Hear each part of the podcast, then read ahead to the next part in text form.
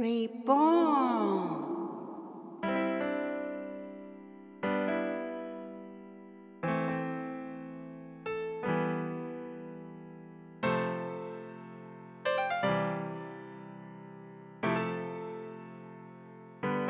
皆様こんにちは。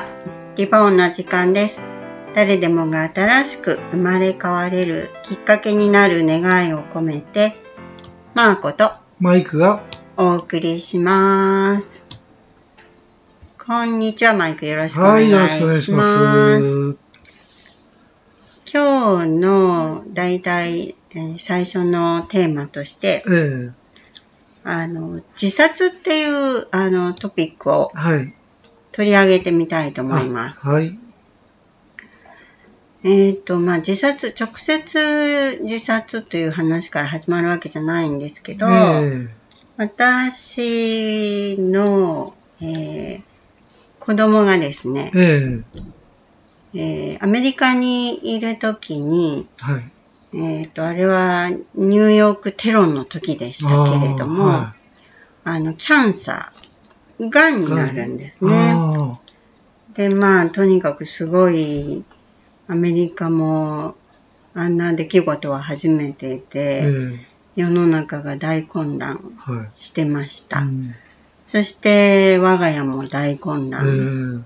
えちょうどそのニューヨークテロが起きた時に、えーその子供のキャンサーがわかるわけなんですね。そうなんですね。で、まあ、やっぱり、えーまだ若かったですから、あえの進行っていうのも早いし、えそれを心配しましたね。だから、家族もパニッえクえになったんですけども、やっぱりその時に脳が混乱するわけですね。で、私はこういうのを仕事にしてるから、えあ、自分の脳が混乱してるんだなというのはわかりますよね。で、どういう状態になってるのかっていうこともわかりますし、ある程度医学的な知識ええでいろんな状況を判断したりすることができるわけですけど、でも、それでもやっぱり混乱するそうわけでですすよ。よね。うんそうするとやっぱりね、脳の中では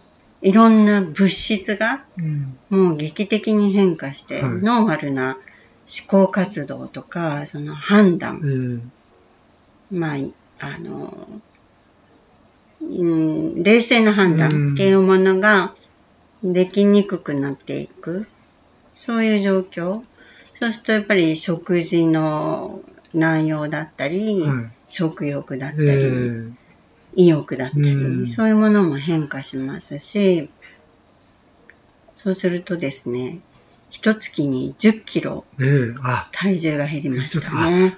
そうなんですね。もう周りの人も目に見えうてん、え、どうしたんですかっていう感じになってうんいくわけですね。で、まあでもその本人、私本人にとっては、それはもう、ノーコントロールですね。えコントロールのしようがない。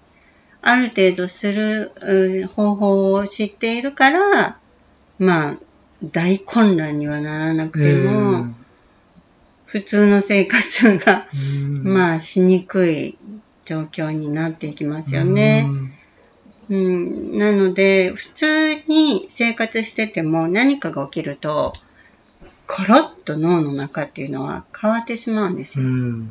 本当にあれというぐらい急に普通に生活できなくなったりうん、あの、判断できなくなったり、そういう思考活動が普通でなくなってしまったり、そういうことが簡単に起きるんですね。なるほど普通の人にとってもね。だから、あの、あれ？私どうしちゃったのかしらとか、うん。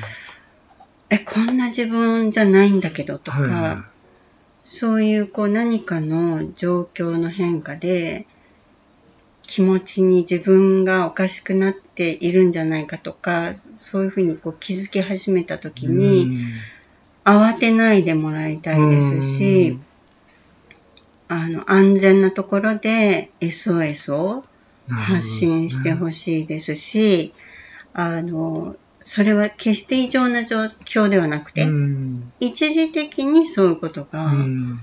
起きていることなんですね。なんですね。だから、あの、必ず、あの、時が変われば、うん。本当にあの、時間のいたずらのように、あの、いろいろな状況がまた、あの、元通りになっていったりうん。するので、そこで一つの時間の、あの、自分に与えられた何か変化が起きたときに、あいろんな結論を出してしまったり、あ断定してしまったり、あの、そういういろいろな結論、決定？決定をするということは良くないことにつながりますね。マイクはそういうなんなんかこう劇的な変化とかなんか、あれ経験ありど。ますか？劇的なけそうですね。震災の時、ああ、東北の。ですね、うん東日本ですかね。はいあれの時に、えーと実家がまあ福島のあでも連絡が取れなくて連絡親と家族と取れなくて、はい。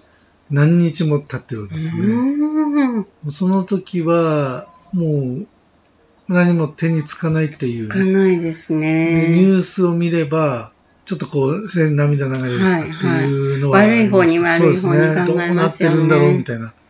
で結局親としてはバッテリーがなくなって、ええ。連絡しようがない。多分心配してるだろうと思って分かってはいる連絡けれども。を。誰ももうで電電池がないというか、バッテリーがもう誰もなくて、なるほどうんね。連絡のしようがないっていうのが何日かあったんですよね。えで、こっちはもうかけてもかけても繋がえらないし。えで、ニュースでは津波で亡くなってるとか、うんまあ、悪い方に考えちゃいますそうですよね。そうです負の連鎖がねそうですね。で、まあ心配でね。うん。で、インタビューでうちの親が流されましたみたいなのになると、うちもなってるんじゃないかみたいなね。うん想像してしまうから。そうですねうんあの時は本当に、まあ悲しかったですようね。んはい連絡がついていくことでまたすごい変化が起きて、ね。で、連絡がついて、ええ。でもいても立ってもいられなくなって、はい。で、迎えに行ったんで行っすよ。たんですか？迎えに行ったと言ってもね、当時はね、ガソリンがなくて、うん。ガソリンが手に入らない。うん。どこももうずわーっと並んでて、ガソリンがなく、なかなか手に入らないのと、道路が、あの、もうちょっと壊れてたりして、うんなかなか行けないんじゃないかっていう。そうですね。と同時に、原子力発電所が爆発したっていうことで、はいはいあの辺はもう危ないよっていう噂が、はい、はい、もういっぱいで、はい、はい。で誰ももう近づいちゃいけないみたいな雰囲気だったんですよね。うんなったですね。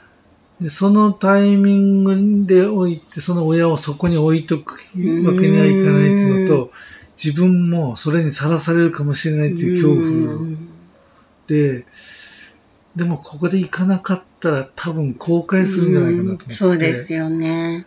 でそこで行くってなった時に、まあ友達が、じゃあ俺も一緒に行ってやるよっていう友達がいたんで、うんちょっと背中を押してもらって。あ、そうでし一たか。人でも行こうとは思ってたんですけど、やっぱさすがに正直怖さはありうん、ましたよね。あと、行くって決めたらみんなが、行くのかみたいな、当時はね、そんな騒ぎだったんですわよ。かります。それこそ、あのー戦争にでも出かけるみたいそなねぐらいの。あの頃はそうでしたそうね。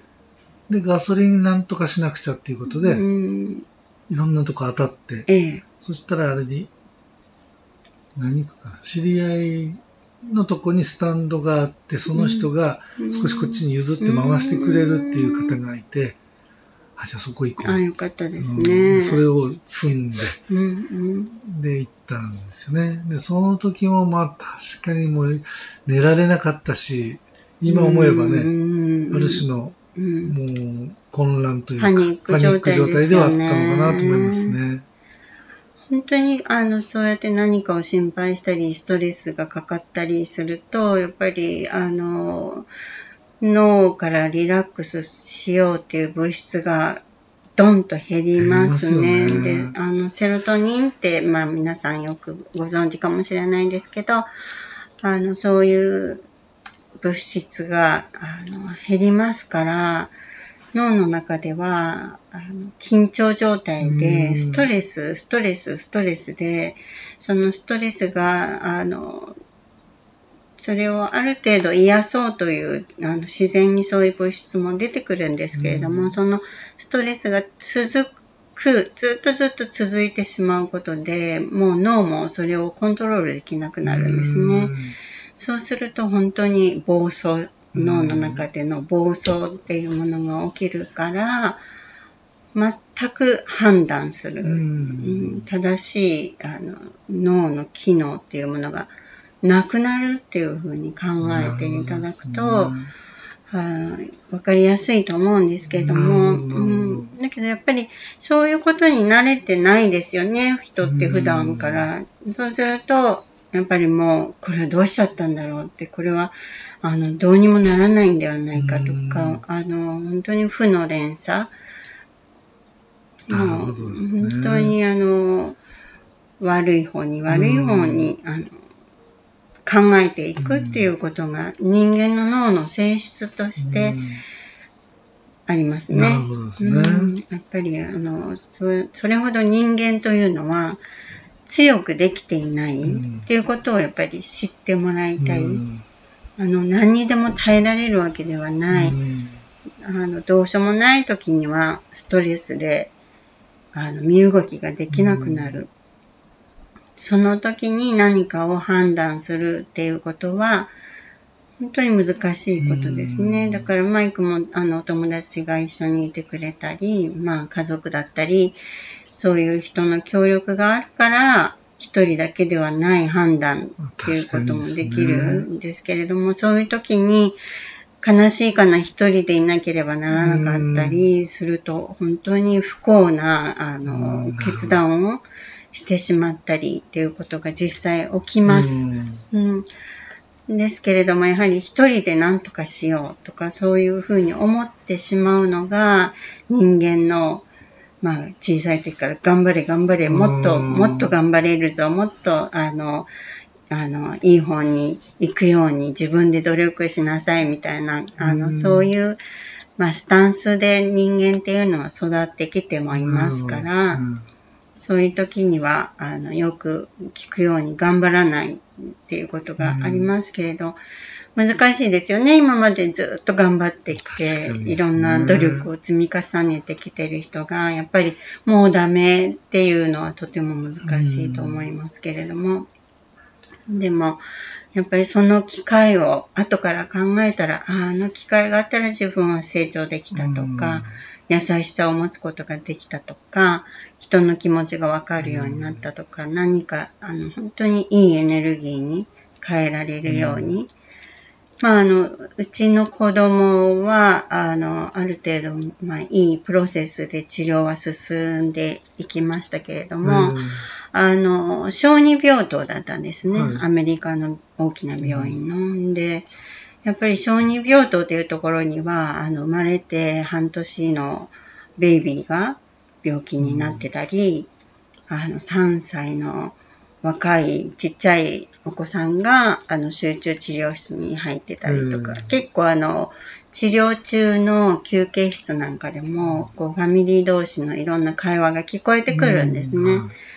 で、やっぱりあの、まあ、民族によってもいろんな考え方の違いあるかもしれないですけど、やっぱりあの、集中治療室に入ってたりするともう厳しい状況があったりするんですね。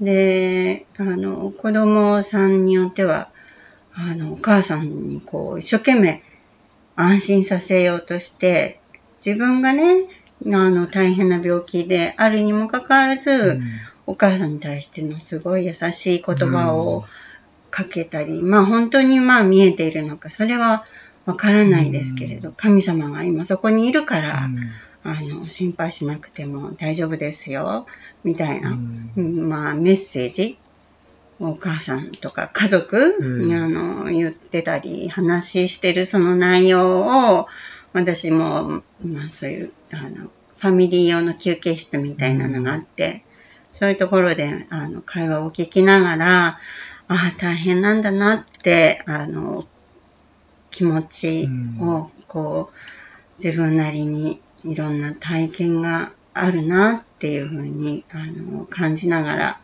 過ごした時間がありました。なねうん。なので、そういういろいろ大変なことが起きてるときは、家族とか周りの人、友人、うんうん、安全な人と一緒にわ分かち合う。はいそういう、あの、大きな決定はしない。うん少し時間を、あの、ずらして、なるほど。うん。まあ、何がいいっていうのはやっぱりリラックスできるっていう時間を作ることですけどね。あの、何もできない時にはやっぱり深呼吸とか、なるほどね。うん、本当に、あの、そういう時って何もできないんですよね。うん本当にもう夢中になって、無我夢中で、あの、余裕がない。うん。うん。なので、まあ何か軽く、あの、外に出て日を浴びるとか、あの、外で深呼吸をするとか、あ何か、はい。あの、自分のためにとにかくできることをする、SOS を発信する、それはとっても、あの、大切なことだと思いますね。自分でもう何か決めてあれするっていう必要ないっていうことですね。うんすねそのタイミング冷静になるまではってことですね。落ち着くまで。そうですね。うん、自分うんをやっぱりいろいろ責めちゃったりするっていうことも人によってはあると思うけど、確かにでもそれもやっぱり正しいうん。感覚ではない。あの、ネガティブになってる時には、そういう脳の中でそういうものが出てるだけなんですね。うん。何か自分がやったことで、あの、考え方でとか感じ方でそういう風になってるんではなくて、たまたまそういう状況が自分の脳の中でうん起きてるだけなんですね。うん、だから、方法があるんですね。それは方法がある。変える方法がうん。あるので、どうですか？そうですよね。うんうんマイクもその時、ご家族と再会できて、本当に安心する状況になった時に、自分に戻れた。はい。そうですね。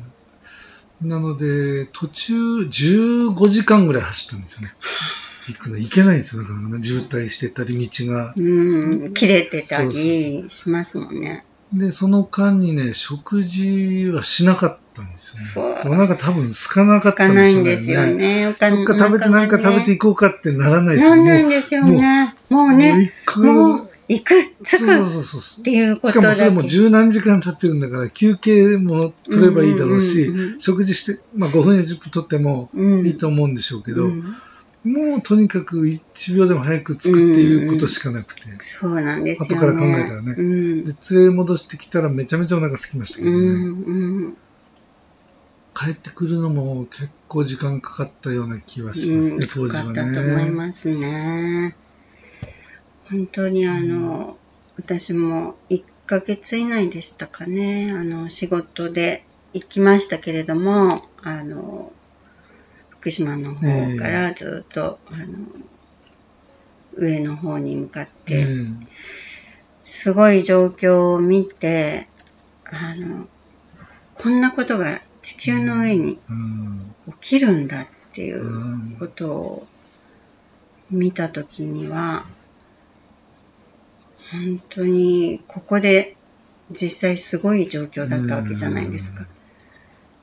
今立ってるその場所ですごいことが起きたんだなっていう、それを思い知らされましたうね。んあの、厳しいことが起きますよね。そうですね。生きてるとね。